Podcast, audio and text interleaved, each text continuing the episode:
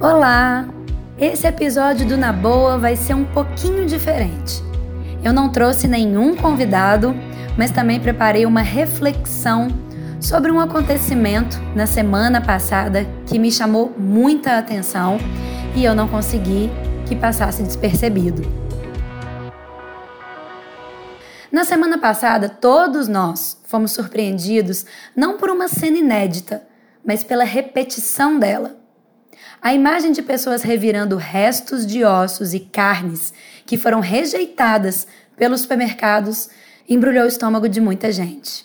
O problema é justamente esse: estômagos revirados não apenas por ver, mas por sentir fome. A pandemia amedrontou não só a saúde, mas vários outros aspectos. O desemprego bateu na porta de 14,4 milhões de pessoas e a inflação disparou. Sensibilizadas, algumas empresas recolhem o que resta de carne e ossos nos supermercados, reúne tudo num caminhão e toda terça e quinta-feira estaciona o caminhão num ponto da zona sul do Rio, abre a porta e deixa com que as pessoas que já formam uma fila de espera decidam o que dá ou não para aproveitar.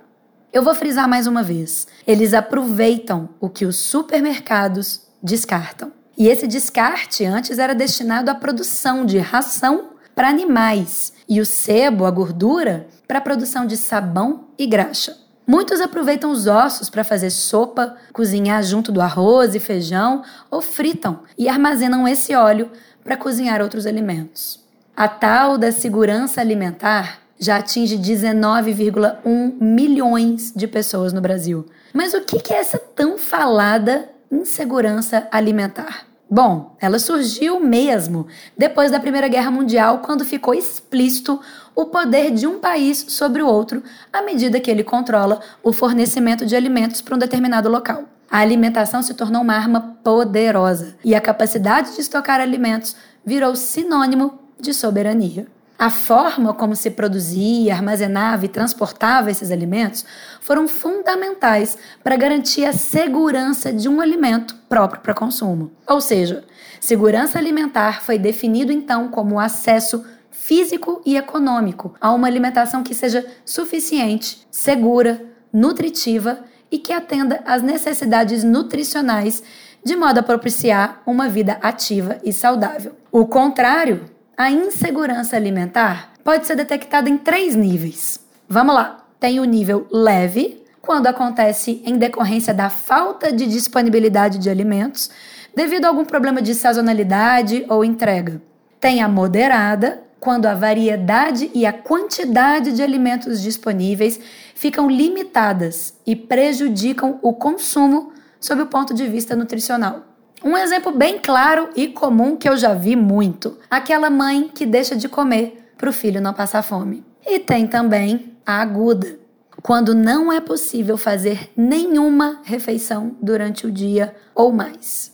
E se antes a fome era escancarada em comunidades mais pobres ou determinadas regiões do país, ou de um estado, hoje ela se espalhou. Pode estar em qualquer lugar e o que é pior, ela é silenciosa. Já disse o Martin Caparrós no livro A Fome: Houve tempos em que a fome era um grito, mas a fome contemporânea é, sobretudo, silenciosa uma condição daqueles que não têm possibilidade de falar. Falamos com a boca cheia, nós que comemos. Aqueles que não comem geralmente ficam calados ou falam onde ninguém os ouve. Ou o que é pior, julgam, passam a bola, apresentam soluções simplistas ou superficiais. O clichê dar a vara ao invés do peixe, então, quem trabalha no social sabe o que eu estou falando. Você aí, já conseguiu trabalhar, estudar, se empenhar, dar o seu melhor com a barriga roncando? Eu vejo sim muitos projetos e ações assistencialistas que muitas vezes já têm condições de dar um passo adiante e promover uma real transformação. Eu confesso, eu não sou fã do assistencialismo.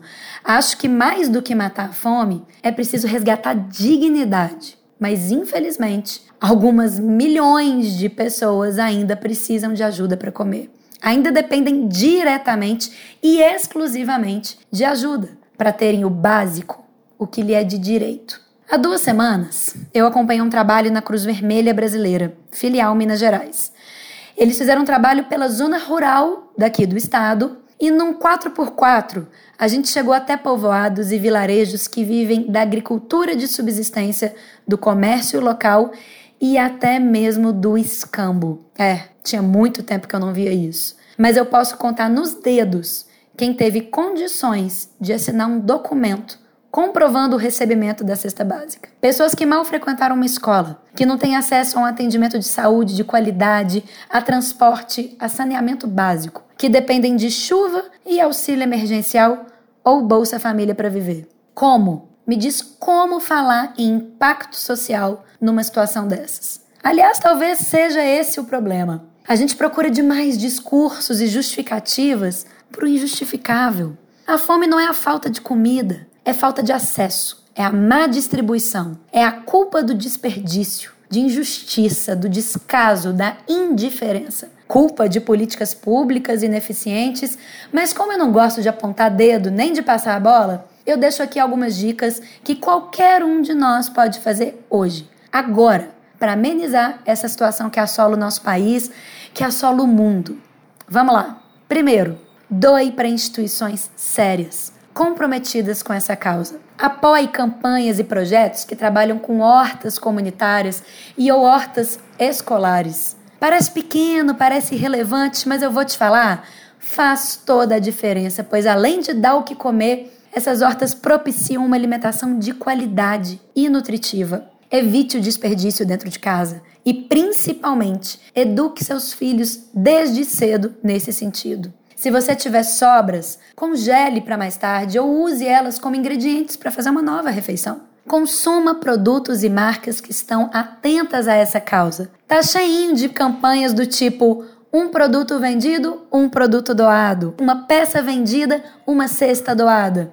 Pesquisa o que você acha. Além de ajudar, você está mostrando para aquela marca que você está de acordo com essa prática. É um incentivo para que ela continue por esse caminho. O mesmo eu digo para os alimentos que iriam parar na lata do lixo e ganhar uma nova chance. Aqui em BH tem uma sopa feita inteiramente de legumes que não puderam ser comercializados simplesmente por causa da estética, por não seguirem os padrões de beleza do sacolão ou do hortifruti. Consuma de produtores locais de pequenos agricultores familiares. O impacto é direto. É dinheiro no bolso de quem não tem, é dar autonomia para que essa pessoa compre o que ela desejar, o que está faltando dentro de casa e a garantia de comida no prato. Eu não vou solucionar o problema da fome, você também não. Mas eu e você podemos acabar com a fome de uma pessoa, de uma família.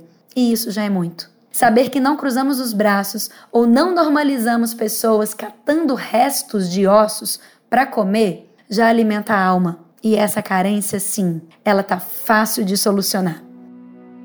Eu espero você no próximo episódio do Na Boa, com mais histórias, pessoas e ideias inspiradoras.